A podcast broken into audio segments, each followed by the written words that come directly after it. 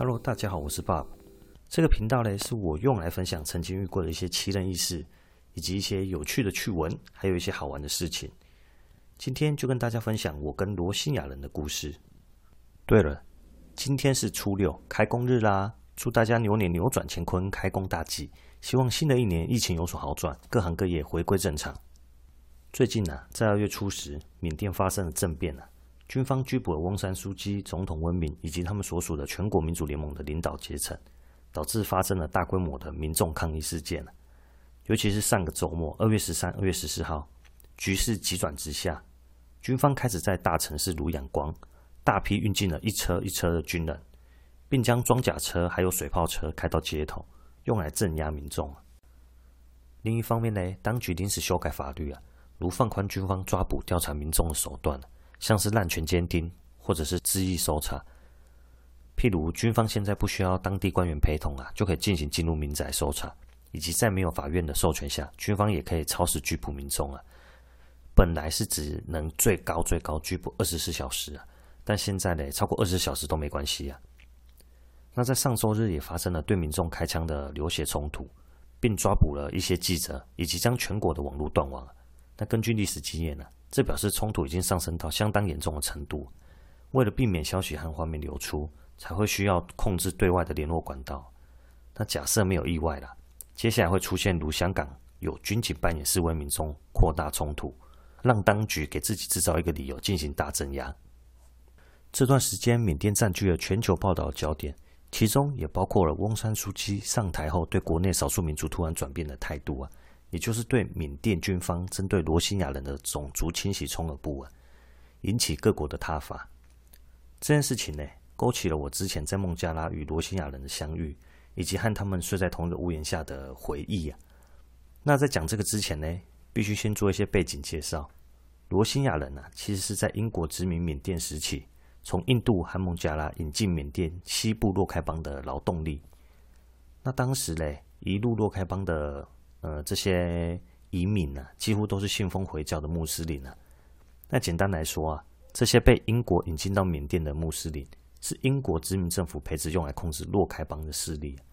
这些移民在当地开垦的面积日渐扩大，进而又引进了更多孟加拉的佃农，压缩当地人的生存空间，并将一部分的当地人，多数是佛教徒啊，排挤出了洛开邦啊。那这件事情呢，使得洛开邦的佛教徒日渐不满，与外来的穆斯林啊屡有冲突。而在二战期间呢、日本的势力啊渗进了东南亚。那英国人为了阻止日本的势力延伸至印度，培植了这些外来移民呢、啊，组建了一支军队叫 V Force。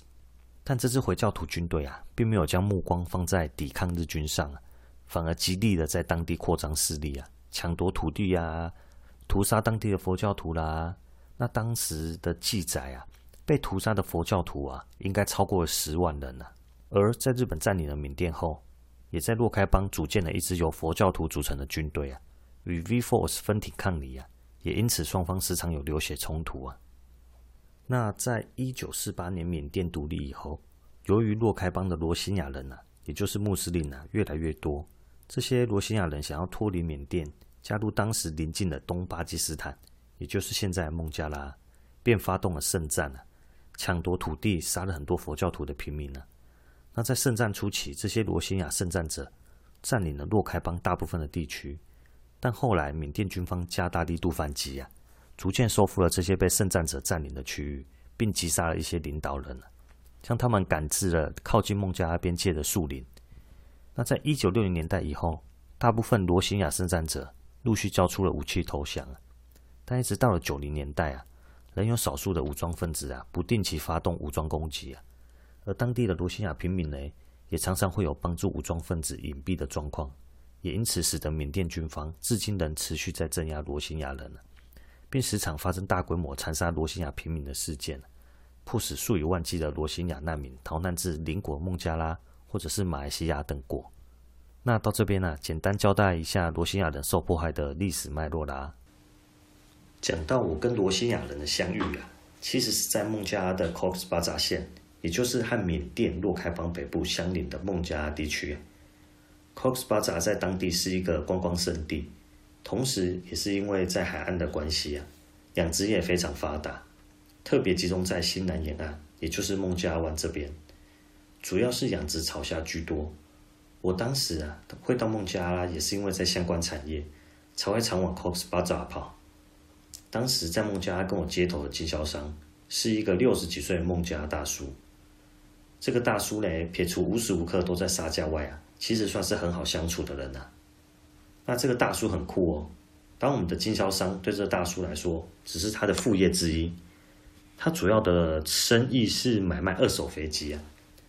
那根据孟加拉大叔的说法，他以前是空军，常有机会到俄罗斯跟中国出差。哎，不是出差，出任务。所以说嘞，因为这个机缘啊，他认识了这两国军方的人脉啊，也因此有了一些管道，可以从俄罗斯和中国进口二手飞机到孟加拉。那目前主要是做货机用，而因为呢，在 Cox's Bazar 的观光跟养殖也非常的发达，所以他也有投资饭店跟养殖。总之呢，只要是待在 Cox's Bazar 的时间，我都是住在他家。他家是在 Cox's Bazar 西南部的海边呢、啊，再往东或往南不远，大约十到十五公里的距离，就是缅甸的洛开邦北部了，离缅甸非常非常的近呢。当时啊，我第一次在那边沿岸呐、啊，沿着海岸线拜访客户时，就经常看到在海边有很多由黑布搭成的帐篷所形成的聚落啊。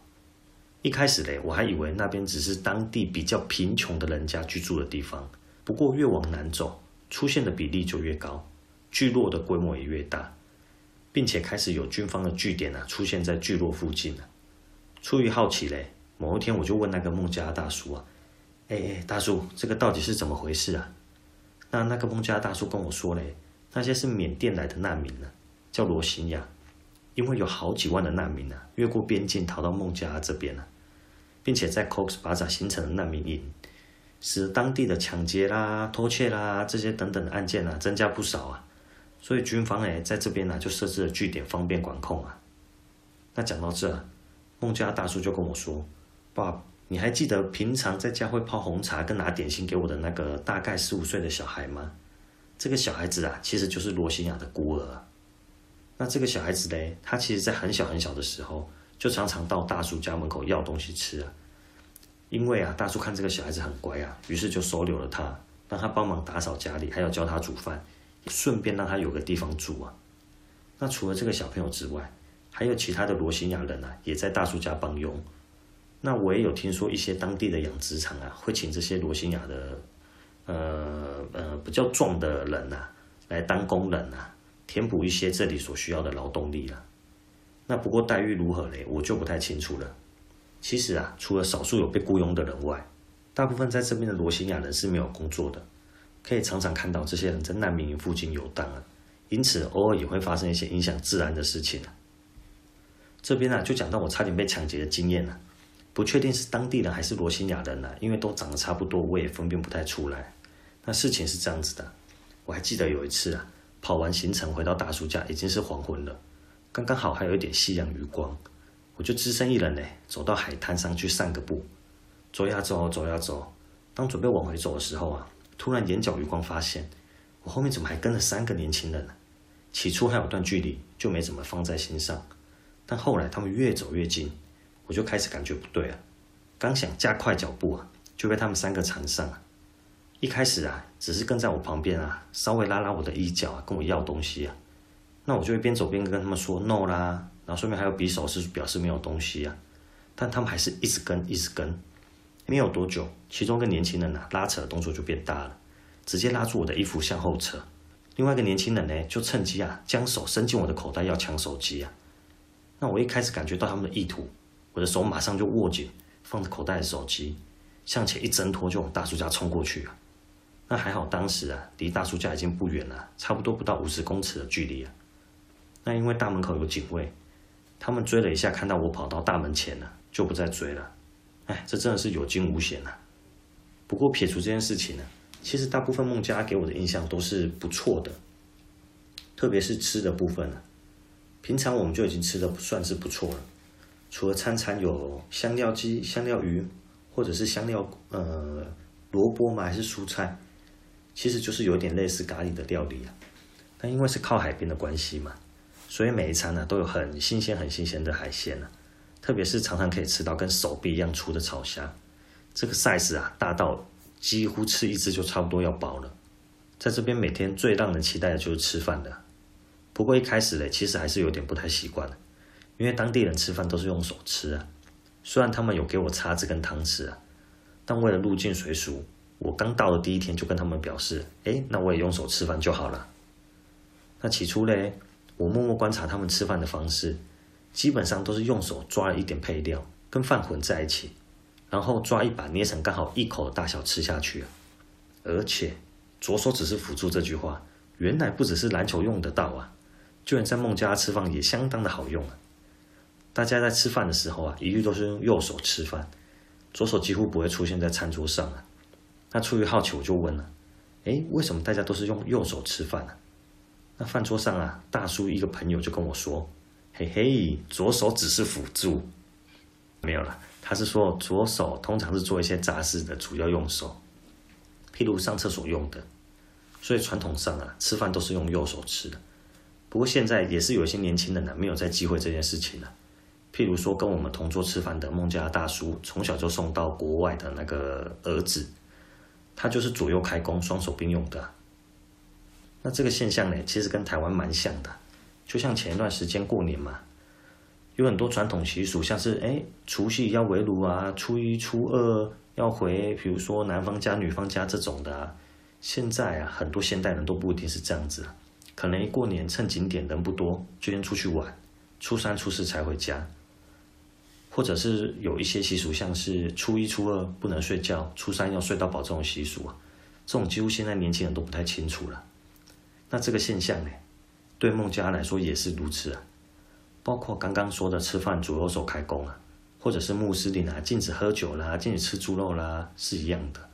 我在孟加拉其实有跟大叔还有他的朋友喝酒，那我就会问他们呐，这边呐不是禁止酒吗？那是怎么买到酒的？那那个大叔就说啊，虽然是禁止的，可是还是有一些管道可以买得到酒，而且警察也知道，只是睁一只眼闭一只眼没有抓罢了。而且大叔的儿子啊，在孟加拉的确是不吃猪肉的。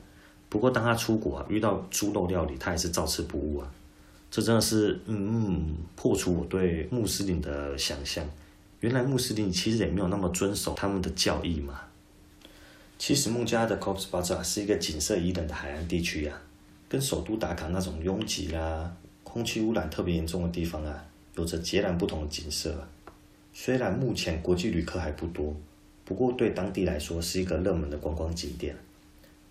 我在这边特别推荐啊，找个人带着走个 Marine Drive，就是沿着海岸线一路开车，一路介绍各种景点。那如果有机会游 Cox's Bazar 的海岸线呢，大家还会在某一个海滩上看到一个非常熟悉的品牌，就是长隆海运的 Evergreen 的绿色货柜。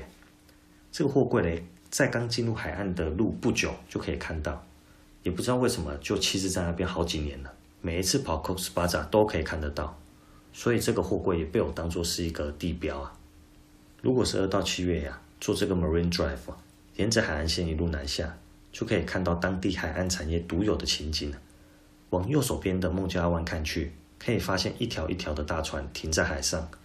这些大船呢，是在孟加拉湾抓适合做种虾的草虾，还有快艇将挑出来的草虾送回岸边。一袋一袋的从快艇上卸下来，放在海滩上。基本上呢，这些草虾的 size 都跟手臂的前臂差不多大了，真的真的非常的粗啊。这种 size 啊，在台湾基本上已经看不到了。那有机会到孟加，一定要吃当地的草虾，肉质比台湾可以吃到的白虾啦，或者甜虾啦，真是好上好上太多了。推荐推荐。好了，那今天分享孟加的经历差不多就到这边啦。有机会啊，再跟各位分享在其他地方的奇遇啊。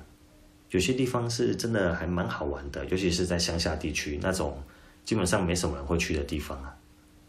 好，那么我们后会有期。